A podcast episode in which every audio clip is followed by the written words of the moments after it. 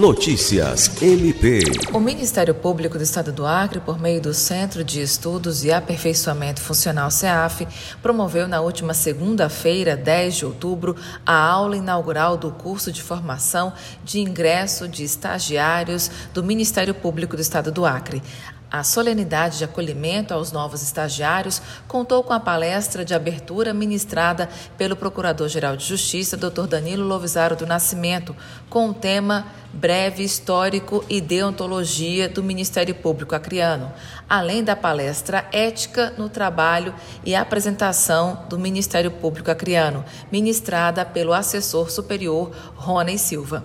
Alice Regina, para a Agência de Notícias do Ministério Público do Estado do Acre.